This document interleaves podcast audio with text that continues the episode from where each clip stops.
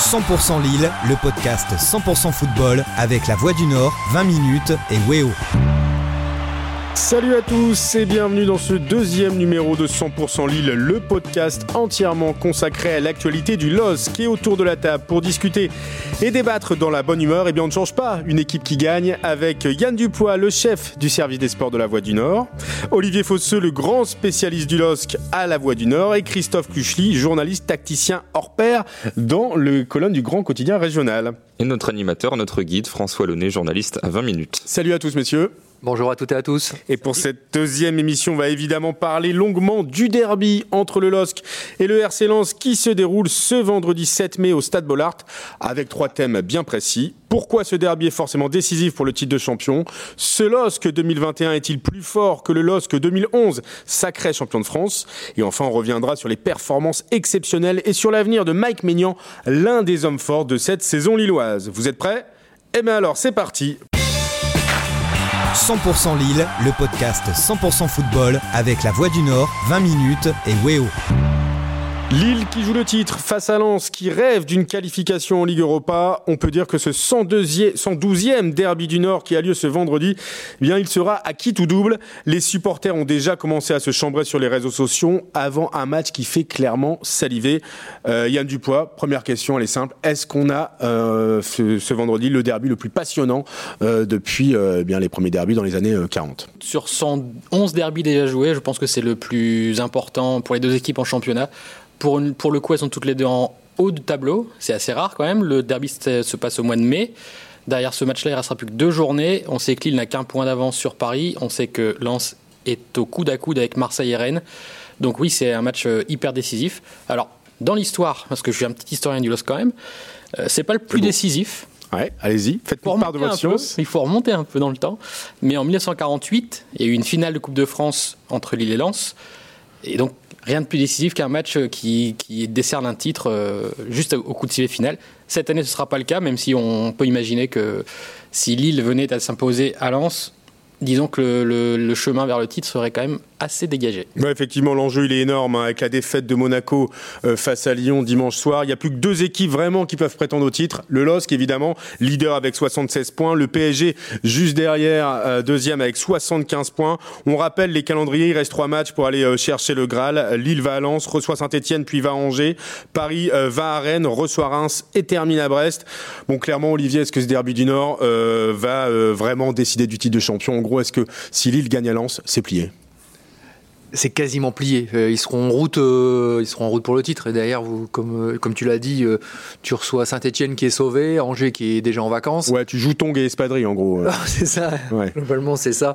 Donc, tu dimanche soir après le après le résultat de bah, déjà il y aura le résultat de vendredi, mais de, de aussi PSG de Rennes Rennes PSG, tu, tu en sauras vraiment beaucoup beaucoup plus pour pour la pour la suite et le titre du LOSC.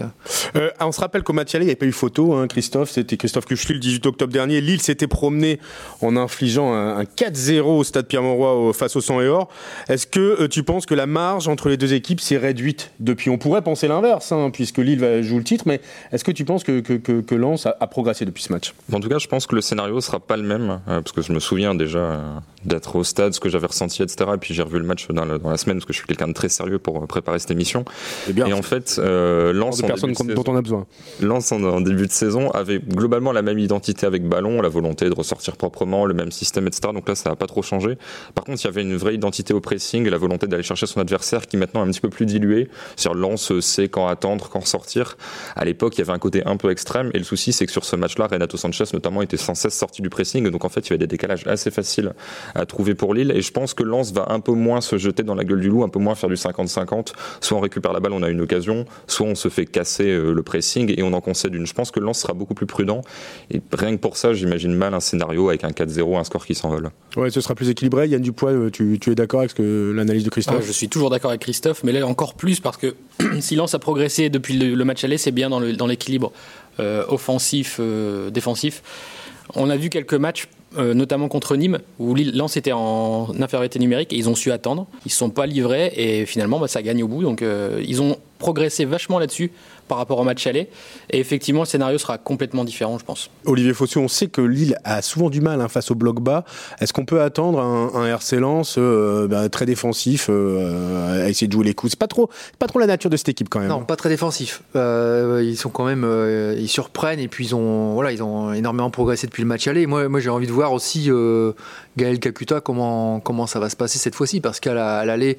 Euh, Lille avait, avait maîtrisé, l'avait maîtrisé, et euh, souvent d'ailleurs en l'emportant sur les côtés, ce qui pouvait euh, l'écarter du jeu et d'amener des, des, ballons propres vers l'avant. Donc ça, ça, je pense que le, le meneur de jeu lensois est l'une des clés de la, la, rencontre. Il y aura aussi la différence, c'est aussi la façon dont les Lensois vont appréhender ce match parce qu'ils avaient été finalement ils avaient ils avaient été un petit peu inhibés par leurs supporters. Parce qu'ils avaient été touchés par les oui par le, les, le cortège, les, hein, le cortège avait, avant. Donc là ils, bah, cette fois-ci c'est à la maison. Euh, ils savent qu'il qu y aura un accueil euh, un accueil ou des, des banderoles enfin tout ce que vous voulez. Mais donc il y a ça ça aura moins d'impact. Et puis enfin euh, sur ce match, euh, Lens n'a rien à perdre. Ouais. C'est Lille qui a beaucoup à perdre. Ouais, même si euh, bon, Lens n'a rien à perdre, oui et non. Ah non Lens, il joue, Lens, joue la Ligue Europa, on se prend en jeu, même si, on même se si prend en jeu, une mais surprise. On se prend en jeu, mais je, on connaît tous ces éléments de communication. S'il n'y a pas la Ligue Europa, on dira que l'objectif c'était le maintien. Ouais. Le maintien, il est assuré depuis deux mois. La Ligue Europa, oui, c'est mais la les seule, éléments de communication, c'est réservé aux joueurs. Ouais. Tu, tu, sais très bien que dans l'intimité d'un vestiaire, ils vont dire on, on, on va les taper. C'est la suprématie du foot régional voilà, qui est en là, jeu. on mais... va aller chercher la Ligue Europa, donc il y a un vrai enjeu, quoi. Mais la, la, la, pression, elle est côté lilloise. Il y, a, y a trop, il y a trop, c'est trop important pour Lille d'être en Ligue des Champions. De, il y a, y a, y a des enjeux au-delà du sportif pour, Mais pour le LOSC. Tu penses, vous, vous pensez vraiment que la pression, euh, Yann, du, enfin ou Christophe, tu voulais, tu voulais réagir. Tu penses vraiment que la pression elle est sur le LOSC dans ce match? En fait, moi, la question, au-delà de la pression, la question que je me pose, c'est si à la 70e il y a 0-0, 1-1, que va faire Lens? Ouais. Est-ce que la volonté de gagner, parce que Lens est arbitre du championnat, parce que Lens joue tout le monde, mais Lens a son propre championnat à jouer, donc l'aspect arbitre il est un petit peu secondaire. Est-ce que tu veux embêter Lille arracher le nul et potentiellement priver Lille de titre ou est-ce que tu dis bah non nul on va se faire passer devant alors peut-être pas par Rennes mais par Marseille etc et on doit gagner et donc là du coup ça peut indirectement favoriser Lille. Donc tu lâches les chevaux tu prends ouais c'est ça. Là il y aura une vraie question si jamais le scénario c'est là, que, ouais, c'est là que Lille est très fort pour euh, rapide. Alors il y a quand même un point qui joue pas vraiment en faveur euh, du, du LOSC. Hein. Je veux, je veux pas euh, inquiéter les supporters, mais au milieu de terrain, Benjamin André, qui est quand même l'un des joueurs phares de cette équipe 2020-2021, il est suspendu au milieu de terrain et Renato Sanchez est incertain puisqu'il il accumule les pépins physiques. On pourrait se diriger vers un milieu Sheka Soumaré. Yann Duplois, est-ce que c'est un handicap? Pour ce genre de match. Ah mais Benjamin André qui n'est pas là sur le terrain, c'est un handicap depuis le début de saison, ouais. même depuis qu'il est arrivé au LOSC, hein, c'est quand même le régulateur du milieu de terrain. C'est un peu le Florent Balmont d'il y a 10 ans, euh, le mec qui, qui, presse, qui sait tout faire en fait. Euh, oui, c'est un vrai handicap. À côté de ça, si Renato est sur le terrain, on ne sait pas, il est incertain, mais s'il est sur le terrain, c'est quand même un, un plus aussi, s'il est en, en, pleine possession de ses moyens. Euh, sur un match comme ça, on peut imaginer qu'il sera surmotivé. Il reste trois matchs, euh, je l'imagine pas euh, ne pas faire un grand match, surtout dans un, dans un derby. À l'aller, il avait été très bon déjà. Hein. Euh, il avait bien bougé. C'était sa bonne période. Ouais, ouais. C'est le, le, vraiment le moment. C'est là où il était le meilleur. Ah, il est moins bien en ce moment, même, surtout physiquement. Mais Sanchez. Un... Alors c'est sûr qu'André, c'est un handicap. Chez Kasoumaré, ça a déjà été fait, je pense, en Coupe d'Europe. Oui. Et ça, ça avait donné quoi, Olivier? Ça avait plutôt bien tourné. Hein. Oui, oui, euh, euh, charnière complémentaire euh, avec Sheka euh, qui jouait plus plus, plus proprement euh, pour remonter la balle. Euh, Sheka, c'est aussi quelqu'un qui va gratter les ballons, qui presse assez haut. Euh, Soumaré, il enchaîne. Alors moi, moi j'aime beaucoup. Il a été très bon hein, contre Nice hein, lors de la victoire de 0 euh, Bouba Soumaré. Donc, Mais à Lyon aussi. Enfin, à Lyon, il, ouais. est monté en puissance. Il a eu au début de match un peu plus compliqué, puis finalement, il s'est mis au, au diapason de l'équipe. Donc c'est une paire, bah, c'est une des formules, c'est peut-être pas for la formule préférée de, de, Christophe Galtier, mais elle, elle tient la route hein, largement. Pour revenir sur Sheka, excuse-moi François, mais Sheka, clairement, Sheka fait sa meilleure saison mmh. au LOSC depuis qu'il est au LOSC. Oui, dans un rôle plutôt de, de remplaçant ouais, finalement, mais, mais, toujours efficace quand il rentre. Quoi. Tout à fait. L'an dernier, il avait fini la saison un peu frustré de ne pas jouer beaucoup, et puis cette saison, j'ai l'impression qu'il s'est mis dans son, dans son rôle. Euh, avec la Coupe d'Europe, il a quand même pu jouer pas mal de matchs. Il est dans la rotation et quand il entre, souvent, il, il est décisif. Alors, ça faisait euh, 11 ans que le Stade Bollard, euh, à Bollard pardon, attendait d'accueillir un derby du Nord. Malheureusement, ça se fera euh, sans public en raison évidemment des, conditions sanitaires liées au, Covid. Euh, alors après la victoire euh, samedi soir contre Nice, Christophe Galtier a, a estimé que, que, le derby sans supporters, bah, c'était plus tout à fait un derby euh, sans supporters dans le stade. Est-ce que vous êtes d'accord? Est-ce que vous partagez l'avis du, coach lillois Christophe Kuchli par exemple? Oui, oui, je, partage globalement. Alors après, il avait tenu un discours un petit peu différent à l'aller, c'est-à-dire qu'il disait c'est quand même un derby, mais c'est voilà, on va dire c'est un genre de demi-derby. Là, c'est plus du tout un derby, donc peut-être que sa réflexion a changé justement en vivant le match aller. Peut-être qu'aussi il veut un peu enlever l'aspect pression parce qu'il y a déjà la pression du titre. Si en plus on rajoute l'aspect derby, ça fait vraiment potentiellement une chape de plomb. Après, oui, c'est sûr que bah, finalement les matchs se ressemblent quand même tous un peu. Il y a juste l'écran qui change, mais voilà, c'est il n'y a pas de bruit autour. C'est deux équipes qui sont là devant une dizaine de journalistes et de membres des clubs. Donc c'est sûr que l'aspect derby, bon, les gens vont fêter ça au niveau des quarts, etc. Mais c'est quand même bien, bien dilué. Est-ce que ça fait retomber un peu la pression quand le stade n'est pas plein, quand il n'y a pas la pression du public euh, Olivier euh, oui. Fosseux? Oui, bah oui, bah, effectivement. Euh, Est-ce que c'est bien pour les joueurs du coup? Ah, je pense que le, un stade euh, plein euh, avec euh, voilà avec des chants, ça doit ça doit survolter, ça doit encore créer créer quelque chose. Ça doit c'est, là où tu veux tu vas tu vas chercher au fond de toi-même de la hargne, du combat. C'est c'est c'est une autre intensité là. On, on, va, on pourrait être sur effectivement peut-être un, il peut y avoir un round d'observation par exemple là, ce qui n'aurait je pense pas été le cas avec un stade plein.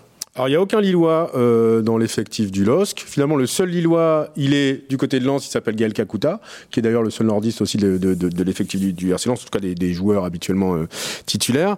Euh, la question est simple, est-ce que c'est encore un sens le mot derby pour, pour les joueurs des deux équipes, Yann Duplois bah, Tu as tout résumé en, en faisant ce petit point. Il y a zéro joueur formé à Lens, zéro joueur formé à Lille. Mmh. Enfin, zéro. Il y a Kakuta qui était formé à Lens, mais qui est quand même revenu juste cette saison pour moi, le derby, euh, et les entraîneurs le disent souvent, le derby, c'est un truc de supporter. Cette saison, ils seront pas là, donc euh, c'est un derby parce que c'est l'Île-Lance, c'est un derby parce que c'est hyper important dans la saison, et c'est un derby parce que les vainqueurs chambreront les vaincus. Mais en dehors de ça, sur le terrain, je pense pas que ce soit un derby, c'est un match comme un autre. Ouais. Alors, Olivier, vas-y. Ouais. Bah, vous parliez de, tu parlais de, de celui de 2011, euh, de 2010, la saison 2000, de, de, 2011, quand le dernier va, derby à Bollard. C'est ça, quand Lille va gagner 4-1, c'est l'année du titre. Euh, ben vous avez euh, à Lille, vous avez Debuchy, Cabaye, on peut dire hasard, formé, ouais, à, Lille, formé à Lille, bien sûr. Dumont, chez rien que là, chez Jou, Rami, c'est c'est quasiment la moitié de l'équipe qui, qui avait cette identité. C'est là où on voit l'évolution en, en, en, 10 ans, rien qu'en 10 ans du, du, du, du football avait... français. Ouais, Christophe. Non, et juste un dernier petit mot. Euh, je pense que en fait, le contexte sanitaire joue beaucoup, mais il y a des, enfin, par exemple, un Inter contre l'AC Milan, bah forcément, au quotidien, on va chez l'épicier qui est fan de l'un ou l'autre, on va chez ouais. le boucher qui est fan de l'un ou l'autre, donc on répète tout le temps, il y a vraiment un clivage, même sans supporter, même si on n'est pas de là, on voit le contexte au quotidien. Là, Lille lance, euh, voilà, hormis la semaine du derby, sinon personne à Lille va vous parler de lance ou autre, quoi. Ouais. Oui, voilà, même si on sait qu'ils aiment bien se chamailler entre eux du, du, du, durant la saison. Euh, évidemment, les Lensois euh, rêvent de voir Lille euh, perdre le titre Bollard. les Lillois rêvent d'aller chercher le titre ou de faire un grand pas en allant euh, taper le Racing chez lui. Bref, euh, si les joueurs ne sont pas forcément concernés par rapport à leur racine, on peut quand même voir que la pression et l'élan populaire est en train de monter tout doucement sur les réseaux sociaux depuis quelques jours. Des Lensois sont allés afficher des, des pancartes dans les rues du Vieux-Lille. Euh, les supporters lillois ont déjà prévu éventuellement de suivre le bus au moins euh, une partie sur l'autoroute le jour du match, donc vendredi. Euh, il y a plusieurs actions qui sont prévues. La ville de Lille elle, est, est, aussi en train de se mettre aux couleurs du LOSC. On a la, la colonne de la DS qui a revêtu euh, l'écharpe euh, du club nordiste. Il y a plusieurs pancartes qui sont en train d'être montées. Il y a même une expo photo sur les, le, le dernier titre de champion. Bref, on sent que ça monte. Est-ce que c'est bien? Est-ce que ça donne une atmosphère particulière ou voilà, ça fait partie du jeu? Ah, ça fait partie du jeu parce que faut pas oublier que ça fait 10 ans pile poil que qu'il a fait le doublé, donc l'exposition euh, est surtout liée à ça, euh, qui est sur les, la place Lebas. Euh, ouais, par parc Jean-Baptiste Lebas. Ouais. Jean Lebas, c'est surtout lié au doublé. Bon, forcément, ils en profitent. Le, la mairie en profite. Ils, ils affichent leurs couleurs, c'est très bien. C'est pas lié au derby, c'est lié au contexte à la, à la fin de saison. Ouais. C'est bien. Euh, moi, je trouve c'est un peu, un peu artificiel, même si on peut pas dire que, que c'est pas bien que la mairie le fasse. Mais moi, je trouve ça un peu artificiel. Je trouve que ça vient de, donc, quand ça vient d'une institution qui est en plus pas, qui a pas toujours été très fan du LOSC. Ça fait un peu récupération Je trouve. Ouais. Je trouve. Partagé euh, sur la ouais, de, bah oui, de Yann, Olivier C'est pas nouveau, hein, c'est. Ouais tout le moment, le sport devient. Sur, sur la vague. Voilà, c'est ça, le, le, sport devient un élément. Euh, ça a été pareil en 98, c'était. Ouais. c'est tout le temps comme ça. Mais c'est pas négatif, hein, Mais c'est pas. Frère, ça fait... il faut... Moi, je trouve que la ville, euh, le, la place de l'Opéra euh, en rouge et bleu le soir, c'est joli. On ouais. Christophe, tu, partages le point de vue? Bah, C'est-à-dire que si on est récupéré, c'est qu'il y a quelque chose à récupérer. Si euh, le club mm. était 18e ou en deuxième division ou autre, il n'y aurait rien à faire. Donc c'est au moins un signe que bah, pour l'instant tout se passe plutôt bien et qu'il y a des choses positives et que voilà, il y a une petite dynamique qui se crée autour de tout ça. C'est intéressant. Ouais, puis c'est bien dans cette période, on va pas se mentir, cette période très compliquée. on, a, on a du besoin aussi d'avoir des éléments positifs. Espérons que Lille aille chercher le titre, ça fera du bien à toute la ville et ça redonnera euh, du sourire. Et je sais qu'on en a besoin, bien besoin en ce moment. Euh, on parlait de l'expo photo du parc Jean-Baptiste Lebas sur euh, les 10 ans du doublé du LOSC. Et bien la transition est tout trouvée pour parler tout de suite, pour aborder le deuxième thème de cette émission. 100% Lille, le podcast 100% football avec la Voix du Nord, 20 minutes et Weo. Et oui, on revient hein, sur euh, dix ans après euh, sur l'équipe qui a fait le doublé. On va pas refaire l'histoire, bien évidemment, mais juste faire un rapprochement entre ce LOSC 2021 et le LOSC de 2011. En battant Nice samedi soir au stade Pierre-Mauroy, euh, l'équipe de Christophe Galtier a atteint la barre des 76 points. 76 points, c'est le record historique du LOSC en Ligue 1, établi justement par les hommes de Rudy Garcia en 2011 on peut penser euh, que euh, ce LOSC 2021 va faire mieux puisqu'il reste trois matchs. En tout cas, on l'espère, ce serait bon signe. Euh, bah, la question, elle est simple. Olivier Fosseux, est-ce que ce LOSC 2021 est meilleur que celui d'il y a dix ans? Moi, je le trouve plus costaud, mais pas meilleur. C'est-à-dire? C'est-à-dire qu'effectivement, derrière, c'est voilà, c'est un groupe uni, c'est un groupe qui se bat. Il y a, il y, a, euh, il y a André au milieu, il y a, il y a Soumaré, il y a la charnière centrale, il y a, voilà, il y a eu des progrès aussi avec les latéraux, parce que ça n'a pas, été, ça pas été toujours mm. très simple pour eux depuis le début de saison. Par contre, euh, je trouvais le, plus, le, côté, le, le, le, LOSC 2011 plus créatif, plus spectaculaire, plus, voilà, plus, plus entraînant. Il faisait un peu plus rêver, on va pas se mentir, avec Hazard, So et, et Gervinho, sans rien enlever évidemment à l'immense performance des, des, hommes de Christophe Galtier. Euh, Christophe Kuchli, vous êtes le tacticien hors pair de cette émission. Euh, s'il fallait comparer les deux, qu'est-ce que vous diriez? Euh, bah justement, c'est une question très intéressante. Euh, je pense que euh, le LOSC d'il y a 10 ans est bien meilleur individuellement, clairement. Alors c'est toujours facile, le hasard, on va aussi prendre le hasard d'après, mais même à cette époque-là, il était déjà très fort, donc c'est sûr qu'il n'y a aucun équivalent dans l'effectif actuel. Et enfin, tu vois, on évoque parfois, ah oui, il y a eu par des moments des faiblesses avec les latéraux, etc. Bah, à l'époque, j'ai pas souvenir qu'il y avait vraiment des faiblesses sur des postes. Quoi. On se souvient que les ah, titulaires... Peut-être les... Alors le, poste de latéral gauche, peut-être, le... et encore, il y avait Beria et replacé, mais bon, voilà, Debuchy, enfin, c'était quand même très costaud. Ouais, c'est vrai. Mais globalement, cette équipe-là pouvait mettre 4-0 à quasiment tout le monde. Par contre, je pense sincèrement que si l'équipe de 2021 est moins forte, individuellement, si les deux s'affrontaient, j'ai tendance à penser que l'équipe de 2021 l'emporterait. Euh, je pense vraiment que ça serait un scénario. Alors, l'équipe de Lilloise 2011 serait meilleure que celle de Nice, mais j'imagine vraiment un scénario où en fait celle de 2021 va l'agresser avec un bloc très haut. Et en fait, je me dis, Chedjou, Mavouba, etc., est-ce que ces gens-là seraient capables de ressortir de la pression? Mais c'est toujours pareil, c'est une lecture dans le foot de maintenant. Et dans le foot de 2011, il y avait beaucoup moins d'équipes qui jouent comme le Lille actuel, vraiment avec beaucoup de pressing, beaucoup d'intensité, etc. Donc je pense que chacune était vraiment adaptée à son époque et que c'est vraiment assez difficile finalement de garder la même grille de lecture. On a du mal un peu à définir l'identité, le style de jeu de, de, de, de ce LOSC-là. Est-ce que toi, pour toi, au contraire, c'est très simple à, à, expliquer euh, comment joue euh, cette équipe de Christophe Galtier? Bah, Sans ballon, c'est assez simple parce que le, bah, déjà le système est toujours le même, donc ça c'est hein. facile, 4-4-2, avec en plus euh, le double pivot au milieu de terrain, un profil plus défensif, André Oucheka, et un profil plus offensif, Soumaré, Sanchez. Globalement, c'est toujours à peu près la même chose. On peut mettre peut-être un joueur de profondeur un peu plus sur, sur l'aile, soit en pointe, mais les ressorts sont généralement les mêmes, tu vas chercher assez haut, etc. Maintenant, c'est vrai qu'il n'y a pas beaucoup de créativité, et donc les circuits offensifs ont parfois un côté un peu rouillé, en fait. Et il y a Alors on trouve souvent un joueur providentiel, mais c'est toujours d'une façon un peu différente. C'est pas on va la donner à Gervinho qui va dribbler ou on va la donner à Hazard. On trouve toujours un, moyen différent de marquer. Alors on marque, hein, mais c'est une frappe de loin, c'est un coup franc, c'est un centre, c'est une transition sur un, coup de pied arrêté adverse. Voilà, c'est difficile, mais la base en tout cas est assez, assez similaire. Yann Dupois, d'accord sur ce côté euh, moins de créativité, moins rêveur, ce LOSC, très solide défensivement, 22 hein, buts seulement encaissés, meilleure défense du championnat. Pour rappel, l'équipe de Garcia en 2011 avait fini euh, la saison avec 36 buts encaissés. A priori, là, c'est pareil, Galtier va faire mieux. À l'inverse, offensivement, 59 euh, buts inscrits, alors qu'il reste 3 matchs, on le rappelle, cette saison par les hommes de Galtier, 68 pour l'équipe de Rudy Garcia. Bon, clairement, est-ce que euh, voilà, est-ce que tu es d'accord avec l'analyse de Christophe, c'est-à-dire le, manque de créativité de, cette formation? Oui. Sans surprise. Euh, le LOSC cette saison est moins flamboyant qu'il y a 10 ans. Il est beaucoup plus solide.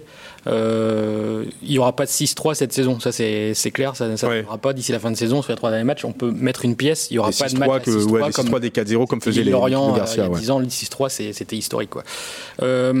Il faut se rappeler il y a 10 ans que dans l'effectif du LOSC, et là où je rejoins Christophe, c'est que c'était beaucoup plus fort individuellement. On a eu quand même le meilleur buteur, Moussasso. Ouais. On avait le meilleur joueur du championnat, Eden Hazard. Cette saison, on n'a ni le meilleur buteur, ni le meilleur joueur. Mais par contre, on a un vrai groupe et tout le monde se rejoint pour dire que Lille, cette saison, c'est le meilleur collectif. Ouais. Meilleur collectif de, de Ligue 1, ouais. La preuve en est, je trouve quand même, c'est la défense. Euh, souvent, le, le résultat d'un bon collectif, c'est quand même une bonne défense. Cette saison, la défense du LOSC est quand même assez impressionnante. 22 buts en 35 matchs, C'est oui, quand même pas mal. Mais avec une, aussi une grosse colonne vertébrale, hein, Maignan, Fond de Botman, euh, André Sanchez quand il est là, euh, et puis devant euh, Yilmaz. euh, voilà, c'est pas vraiment très créatif sur les côtés, mais, mais, mais c'est pas mal. Ouais, euh, puis là, il y a- vous avez aussi euh. Renildo qui a énormément progressé. Ouais. Euh, par rapport à son début de saison. Bah, Shelley qui re... Alors c'est plus cyclique, mais là il est à nouveau sur une bonne phase. Il avait, Ouais, ouais. il avait à nouveau eu quelques petites faiblesses là face Il a marqué un super but euh, samedi contre Ouais. Nice. Bah, il, il reprend énormément de, de comment dire d'initiatives offensives. Euh, et là après, on, je veux pas non plus trop revenir sur le match de samedi, mais il n'a pas été non plus agressé défensivement. Par, par Nice qui et la seule fois où Attal a pu passer, il a, il a été. Donc, euh, si Attal avait été un peu plus. euh, comment dire, euh, créatif et impliqué, il aurait peut-être pu poser des difficultés. Donc, euh, ce qui a permis à Zeki Selik d'ailleurs de- d'apporter offensivement. Je suis pas certain qu'il ait autant de liberté euh, vendredi. Yann Duplat, tu voulais rajouter quelque Ouais, je chose voulais ajouter un petit truc, c'est que ce qui est assez remarquable, c'est qu'on compare les deux équipes, celle d'il y a 10 ans, celle de cette saison. Euh, finalement, on, en- on en vient à dire que ce sont des équipes différentes, que le LOSC il y a 10 ans était plus flamboyant que Ouais, le LOSC cette saison, mais ils ont quand même énormément de points communs. C'est un truc qui est assez remarquable. Lesquels, par exemple? Alors, par exemple, c'est Olivier qui a fait un très bon sujet là-dessus, Ouais, ouais. Voix d'espoir. Euh, déjà, c'est une équipe qui a très peu évolué en, en termes d'effectifs, comme il y a 10 À ans. l'intersaison. C'est une équipe qui, qui s'est construite sur 2-3 saisons. Il faut se rappeler qu'il y a 10 ans, euh, les Cabaye, Gervinho, etc. étaient là depuis plusieurs années et que ça s'était monté en puissance. Ils avaient fait quatrième l'année précédente pour aller jusqu'au titre. Le LOSC, c'est un peu C'est un pareil. peu pareil, t'as raison. C'est un peu pareil. Euh, ils ont aussi. Ah, Olivier, vas-y. Euh, Juste, bah, juste pour compléter Vas-y, ce que tu Olivier, dis. ouais, Je me permets juste, c'est juste pour, parce que comme tu parles de ça, euh, on, a, on a rencontré récemment Rudy Garcia pour, euh, pour un sujet qui va bientôt paraître. Pour les 10 Et- ans du titre. Oui, pour les 10 ans du titre. Et euh, il racontait que après la, la- la défaite à Lorient qui prive le LOSC de Ligue des Champions, c'est comme si les joueurs avaient fait un pacte entre eux. Alors je ne sais pas si s'ils sont allés dans, dans un coin d'un jardin Non, signer quelque chose. Les similitudes, en effet, sont intéressantes. Voilà, parce que... et, et les- il nous a raconté ça. C'est-à-dire que euh, j'ai fait, en gros, il a fait ses entretiens et personne n'avait fait signe de velléité velléité de départ. C'est-à-dire que tout le monde s'était dit, mais non, euh, ils sont partis en vacances. Quand ils sont revenus, euh, ils sont revenus motivés et il s'est passé un stage à Saint-Jean-de-Luz où ils ont fait beaucoup de choses en collectif. Ils ont intégré Moussasso et, et après euh, quatre matchs nuls, la, la saison est partie. Suite à une quatrième place très frustrante en effet la dernière journée. Et rappelez-vous comment Lille a fini quatrième la saison passée. Saison arrêtée à 10 journées de la fin alors qu'on sentait un LOSC en pleine puissance. Frustration également des joueurs et des dirigeants qui savaient très bien que cette équipe avait euh, les jambes pour aller chercher la Ligue des Champions. Et on va peut-être assister au même scénario, à savoir aller chercher le titre avec une question quand même. Et je pense que moi, pour moi, la différence elle est fondamentale. Je ne sais pas si vous êtes d'accord avec moi. Je considère que si Lille le fait cette année, va au bout, ce sera un plus grand exploit qu'il y a 10 ans. Parce qu'en face, c'est le PSG de Neymar et Mbappé et pas euh, le Marseille euh, très poussif de, de- de- de Didier Deschamps de, il y a 10 ans, certes champion de France sortant, mais, euh, mais qui n'avait pas le, le- le même pédigré. Christophe Kuchli, est-ce que tu es, d'accord? Oui, totalement. C'est-à-dire que dans tous les cas, il fallait un coup de pouce du PSG parce que si on regarde les saisons précédentes, parfois, au bout de 17-18 journées, il y avait un nul, une défaite Ouais. grand maximum. Donc là, c'est sûr que c'est injouable. Là, il y a une petite fenêtre qui s'ouvre.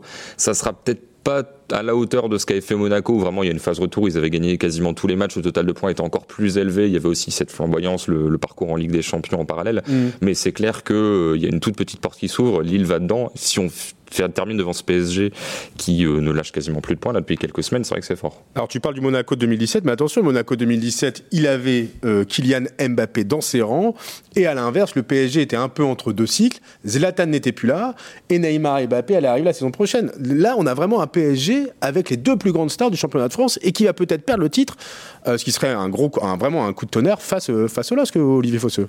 Bah voilà, c'est euh, Lille qui a su tenir la distance, qui a, qui, a- qui ne l'oublions pas, a pris 12 points contre ses adversaires directs euh, en haut du classement. C'est énorme. S'ils sont champions, ce sera pas par hasard. hein. Exactement, ils n'ont rien volé. Euh, ils ont voilà, ils n'ont pas perdu contre Paris, euh, Lyon et Monaco. Euh, ils ont su euh, faire euh, les matchs. Alors, ça n'a pas toujours été grandiose, mais à Dijon, ils sont allés sans- s'imposer sans sourciller. Ils ont, ils n'ont, ils n'ont jamais pris un match à la légère. Alors, effectivement, il y a le faux pas au début janvier contre Angers, donc on peut revenir sur l'histoire de la préparation, les Mhm. vacances qui ont duré plus longtemps, mais, mais bon, le staff avait jugé que c'était nécessaire. Il y a- le vrai faux pas, c'est Nîmes à la limite. Là, c'est le, c'est le jour 100 euh, sur une saison euh, qui, n'en a pas un. Ouais. Alors, est-ce que, alors, on sait que l'équipe risque d'être profondément modifiée euh, à l'issue de cette, cette saison. Est-ce que ce sera plus une fin de cycle qu'il y a 10 ans finalement Euh, Il y a 10 ans, ils avaient continué un peu l'équipe de Rudy Garcia. euh, la saison d'après, ils étaient allés chercher la troisième place. Avec, bon, il y avait des joueurs qui étaient partis. hein. Je, je crois que Kaba était parti, Rami était parti, mais il y avait en- encore pas mal de joueurs qui étaient restés, notamment Eden Hazard qui était. Il y, avait le grand stade aussi qui les Il y avait le grand beaucoup. stade qui arrivait. C'est l'entrée dans le grand stade. C'est vrai, t'as raison. Euh, L'entrée dans le Grand Stade, c'est 2012, donc beaucoup étaient restés pour, pour, ça. pour vivre ça. Euh, Yann Duplois, est-ce que tu estimes que euh, là, pour le coup, il va falloir plus reconstruire qu'il y a 10 ans? Oui, oui, oui, parce qu'on sait depuis que l'arrivée, depuis que Olivier Létang est arrivé aux commandes, qu'il y a un nouvel actionnaire, le, le décalage ce sera de 6 mois parce qu'il est arrivé quasiment à la trêve. Et Mhm. jusqu'à la fin de saison, on n'a touché à rien. Là, il est très discret pour l'instant, d'ailleurs, Olivier Ouais, ouais. Létang. On attend, il attend de voir comment Il, ça va se il passer. attend la fin de saison pour Ouais. commencer à sortir du bois. C'est ça, ouais. C'est ce qu'il nous a dit en tout cas. Bon, Euh, ça va faire être- à suivre. Alors, il va y avoir Ce beaucoup de mouvements. ça- ouais. Il y aura plus de mouvements qu'il y a 10 ans, je pense. Après, s'ils sont champions et qu'ils jouent avec des champions, il y a des joueurs qui resteront aussi. Ce sera pas non plus, on l'a déjà dit la dernière fois, ce sera pas la Ce grande ne sera pas la braderie. grande braderie. On verra comment ça va évoluer. On a encore le temps de, de, de, de- de penser et de parler de tout ça. En attendant, c'est le moment de passer au troisième thème de cette émission. 100% Lille, le podcast 100% football avec la Voix du Nord, 20 minutes et Weo. Et entre la course pour le titre, le derby, le record de points, il y a une chose qui est passée un peu inaperçue ce week-end. Euh, en ne prenant pas de but face à Nice, Mike Maignan a gardé sa cage inviolée pour la 19e fois de la saison. 19 clean sheets, comme on dit aujourd'hui. Aucun gardien n'avait fait aussi bien en Ligue 1 depuis Kevin Trapp au PSG en 2016. Et encore, il reste trois matchs au gardien lillois pour faire mieux. Euh, ça traduit quoi, ce, record de clean sheet euh, pour, pour Mike Maignan, Olivier Fosseux? Déjà, ça confirme que, que l'île est solide, Ouais. qu'il dispose, et ensuite qu'il dispose d'un gardien de très très haut niveau qui, qui, a, voilà, qui a grandi avec, euh, avec Lille finalement, parce qu'il est arrivé. euh, C'est le joueur le plus ancien de l'effectif, hein, c'est le- 2015. bah, C'est le rescapé de, des idées précédentes. C'est vrai. Des épopées, parce que c'est Il le n'en seul reste qui a- qu'un, ce sera c'est le seul qui a connu. Michel Sédou président. Ouais. Les autres, euh, c'est Ouais. c'est la génération. Ouais, t'as raison. T'as raison, les autres sont arrivés sous l'ère, euh, au début de l'ère Lopez pour certains, je pense à Cheka, et, et, et d'autres qui sont arrivés sur les, Ah oui, sur les c'est dernières c'est saisons. certain. Euh, et puis euh, il a voilà, il a il est arrivé, euh, il a il, il a regardé Enyama, il s'est entraîné avec Enyama, il lui il a pris la place et maintenant il avait déjà fait une très bonne saison hein, l'année où où Lille termine Deuxième. Ouais. Bon l'année dernière, il avait eu euh, des débuts plus difficiles avant de reprendre un certain euh, retrouver son équilibre. Et puis là là cette année, il est complet. Il est complet euh, en termes de performance, en termes de, de, de résultats et il a très vite digéré parce qu'il voulait partir l'été dernier. Mhm. C'est pas un secret. Euh, il était sur une shortlist à Chelsea. Euh, finalement, il n'a pas été retenu. Euh, Ouais, on a- m'avait dit Tottenham, non, c'était Chelsea C'était Chelsea. Plus, Donc le, Bah, le club avec Etienne Mendy, quoi. Tout le monde, tout le monde parle de Tottenham parce qu'il y y y avait, y avait son ancien il y entraîneur. avait Nono et voilà, donc euh, avec qui il avait une très liée- Nuno Santos, l'ancien entraîneur des gardiens du LOSC. Exactement, mais, mais la, la- la piste la plus chaude à un moment, c'était Chelsea. Sauf que voilà, le- finalement, Chelsea a, a opté pour le René, moins cher, enfin, peut-être moins de, moins de contraintes. Bref, donc il- Maignan a très vite digéré ça et a su se, se plonger et s'investir dans ce, dans, ce, dans ce groupe. Est-ce que c'est le meilleur Lillois de la saison, euh, Christophe Kuchli? Le plus régulier peut-être? En tout cas, il est dans la discussion. Après, ce qui est amusant, c'est qu'il fasse euh, ce record, en tout cas qu'il égale ce record, un week-end où il a rien eu à faire en fait. Ouais. C'est-à-dire qu'il y a zéro tir en face. Alors même si euh, il y a une occasion où il y a un centre qui doit reprendre, qui ressemble un petit peu à celui que De Bruyne a marqué face à Paris, donc on, on aurait pu potentiellement considérer ça comme un tir, mais c'est vrai que c'est à la Bon, bien sûr, il fait une aussi. super saison, mais c'est clair que forcément, quand on a moins de travail, et l'exemple que tu citais de Kevin Trapp, il est assez parlant. C'est-à-dire qu'aujourd'hui, Kevin Trapp ne joue pas dans un club euh, qui joue l'Europe. Donc on peut se dire, je pense que Maignan est meilleur, mais ça veut dire que cette C'était le statistique. Kevin Trapp d'un PSG Oui, euh, oui, qui ça. marchait sur l'eau. hein. C'est- Donc c'est pour dire qu'il y a dans ces statistiques de clean sheet ce mélange des gardiens qui vont tout sortir, qui vont être incroyables et d'autres qui sont vraiment bien protégés. Je pense que lui, il est vraiment à la croisée des chemins, il est bien protégé, mais aussi il sait faire le job. J'ai pas en tête de bourde de sa part cette saison, quoi. On se souvient aussi, à l'inverse, d'arrêt assez décisif. Le- le- moi, celui qui me marque, celui contre la dernière minute euh, contre Monaco euh, face à Jovetic, mais il en a sorti d'autres. Alors moi, c'est- c'est- c'est- Vas-y, Olivier. c'est- c'est- je me permets, euh. Je me permets d'intervenir. C'est pas forcément le, le chiffre de 19 clean sheets qui me qui me euh, qui m'interpelle, c'est plutôt le nombre de points qu'il a ramené au club cette année. Ouais. Je trouve ça phénoménal. Ouais. Euh, sans lui, euh, Lille prend pas prend pas deux points supplémentaires à Montpellier. Il Ouais. fait un arrêt à la 90e exceptionnel. À Monaco, il préserve un point. À, à Metz, il, il- il permet à son équipe de rester à flot. À- contre Paris, à l'aller, il fait un arrêt mais monstrueux devant Marquinhos. Et même au retour, il fait aussi des arrêts euh, contre devant, Oh, devant- devant exactement. Mbappé, ouais. Et ça fait un zéro. Il y a- enfin, il y, a, il y a un arrêt déjà avant le, le but de David. Et donc il y a, hum, j'avais ça en tête. euh, Strasbourg aussi. Ouais. Strasbourg, ça fait un partout. Il fait encore un arrêt dans le temps Il a additionnel. déjà donné des exemples sur 6-7 matchs, c'est déjà énorme. Voilà. À quel point il s'est montré décisif cette, cette saison, ouais, Christophe? Alors euh, là, va falloir me suivre, mais il existe une statistique vraiment qui est très poussée, qui est très neuve, mais qui en gros donne une valeur au tir selon la position. C'est-à-dire qu'une frappe en lucarne à 5 mètres aura une valeur beaucoup plus forte qu'un tir au plein milieu de 30 mètres. Et sur cet indice-là, il est deuxième en Ligue 1, juste au Darukidja, sachant qu'étant peu sollicité, bah forcément il a moins d'occasions de faire monter son taux, mais il est devant par exemple Kaylor Navas. Ouais. Et donc ça, ça rejoint un peu la capacité à faire des arrêts, à faire gagner des points à son équipe. Il est dans le top 20 européen à ce niveau-là. Donc ça confirme que même si voilà, il est moins sollicité que d'autres, il fait les arrêts qu'il faut, il fait des arrêts plus difficiles qu'attendus pour des gardiens de ce niveau-là. Tu parlais de Navas, Yann Dupois, est-ce qu'aujourd'hui euh, Maignan est le meilleur gardien de Ligue 1 Est-ce qu'il a euh, dépassé Kaylor Navas euh, en Ligue 1 Puisque c'est l'autre grand gardien de Ligue 1 actuellement. Euh, Navas du PSG. hein. On est dans un podcast 100% Lille, on va dire oui. non, non, On peut aussi être objectif, Eh oui, non, hein. clairement, objectivement, je pense qu'ils sont à peu près au même niveau. Euh, Maignan est plus jeune, euh, moins d'expérience, donc ce qui fait, je trouve que c'est plus fort. Ouais.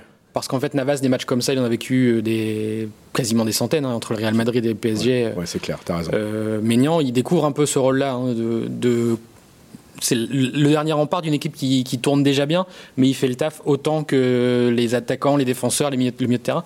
Il est au niveau. Et un champion sans grand gardien, ça n'existe pas. Et cette saison, Lille a un grand gardien. Un grand gardien qui malheureusement devrait faire ses valises. hein. C'est un secret de polichinelle. A priori, il va partir à l'issue de, la- de la saison, donc faut encore en profiter. Il est là depuis 2015, c'est sans doute sa dernière année. Euh, Olivier Fosseux, dis-nous tout. Il part où, euh, Mike Maignan Si je le savais, si je le savais, je- Alors, on On va dit déjà- Milan, l'Angleterre, c'est Ouais. vrai tout ça? Les grands championnats, ouais, des grands, les grands clubs sont sur lui. Et juste pour compléter ce que disait Yann, je trouve que il fait peur aussi. Ouais. Il fait peur. J'ai l'image à Metz euh, sur le penalty où quand il, dé- il déploie Ouais. ses bras, euh, l'attaquant se dit mais je vais la mettre où? Parce c'est qu'il reste plus beaucoup de place. Et, et- et là, euh, il- oui, il a pris, il a pris une dimension. Il va aller à l'Euro. euh, T'as raison, troisième gardien sans doute des Bleus. Ah, même si on peut tous penser, on est tous d'accord, il est devant Steve Mandanda aujourd'hui. euh, C'est Oui, le futur numéro un, je pense. c'est c'est sans doute le futur numéro un des Bleus. Alors où, où Mike Maignan va-t-il poursuivre sa carrière? Plutôt l'Angleterre selon vous? Plutôt l'Italie? A priori le Milan AC est très chaud. Euh, où est-ce qu'il doit aller? Si vous étiez à sa place, allez, si vous étiez Mike Maignan, Olivier Fosseux, euh, si vous, si vous aviez le choix. ah, L'Angleterre quand même. Ouais. L'Angleterre, je pense que. Lui, il rêve de Liverpool. hein. Voilà, son grand rêve, c'est Liverpool. Ça semble encore un peu. C'est ça. peu haut, mais Alors bon. après, est-ce qu'il accepterait de faire ce qu'ont fait d'autres joueurs? Alors quand c'est joueur de chance, c'est encore euh, autre chose, hein, de, de, de prendre une étape intermédiaire pour euh, un club, euh, un club intermédiaire en première ligue. Bah, que- quand vous avez le Milan AC, et que il- ça veut dire quoi que l'intermédiaire Everton euh Ouais. des- puis après, après se faire connaître en première ligue pour franchir un ouais, étape. ouais, il est encore raison. jeune. Ouais, c'est vrai. Mais euh, le, le Milan, le Milan, c'est une bonne, bonne opportunité. Mais est-ce que le Milan, parce que là, il y a beaucoup de, c'est nébuleux hein, en ce moment. euh, Est-ce que, est-ce que le Milan n'a pas utilisé le nom de Maignan pour pouvoir permettre de jouer la prolongation avec son gardien? Il y, a, il y a beaucoup de choses très obscures et ça va se calmer d'ici trois semaines. On, on en saura plus. On en saura plus et on sera très attentif. Vas-y Yann pour, pour conclure un petit Alors moi, personnellement, j'adorerais voir Mike Mike Maignan en Allemagne. Ah ouais? On n'a pas cité de club allemand, mais je pense que là-bas, il pourrait se régaler. Dans les avec, ambiances euh, Bundesliga. ouais, les grosses frappes d'attaquants. On pourrait voir vraiment ce qu'il vaut euh, sur ces, actions-là. Ce sera lui et ses agents qui, se, qui seront maîtres du jeu. Comme tu l'as dit, Olivier, on sera fixé dans les prochaines semaines sur l'avenir de Mike Maignan, qui, sauf immense surprise, ne sera plus lillois dans les prochains mois. Merci, messieurs, pour ce deuxième numéro euh, de 100% Lille. On se retrouve mardi prochain pour un nouvel épisode sur l'actualité euh, du LOSC, en espérant évidemment que ce derby se passe pour le mieux pour les hommes de Christophe Galtier. Salut à tous. Bonne semaine. Salut. 100% Lille, le podcast 100% football avec la Voix du Nord, 20 minutes et Weo.